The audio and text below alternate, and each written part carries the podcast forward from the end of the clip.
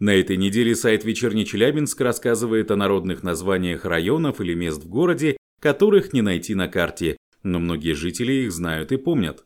Партизан – район застройки между улицами Кулибина и Линейной, получил название из-за того, что многие частные дома здесь строились по методу самозахвата земли.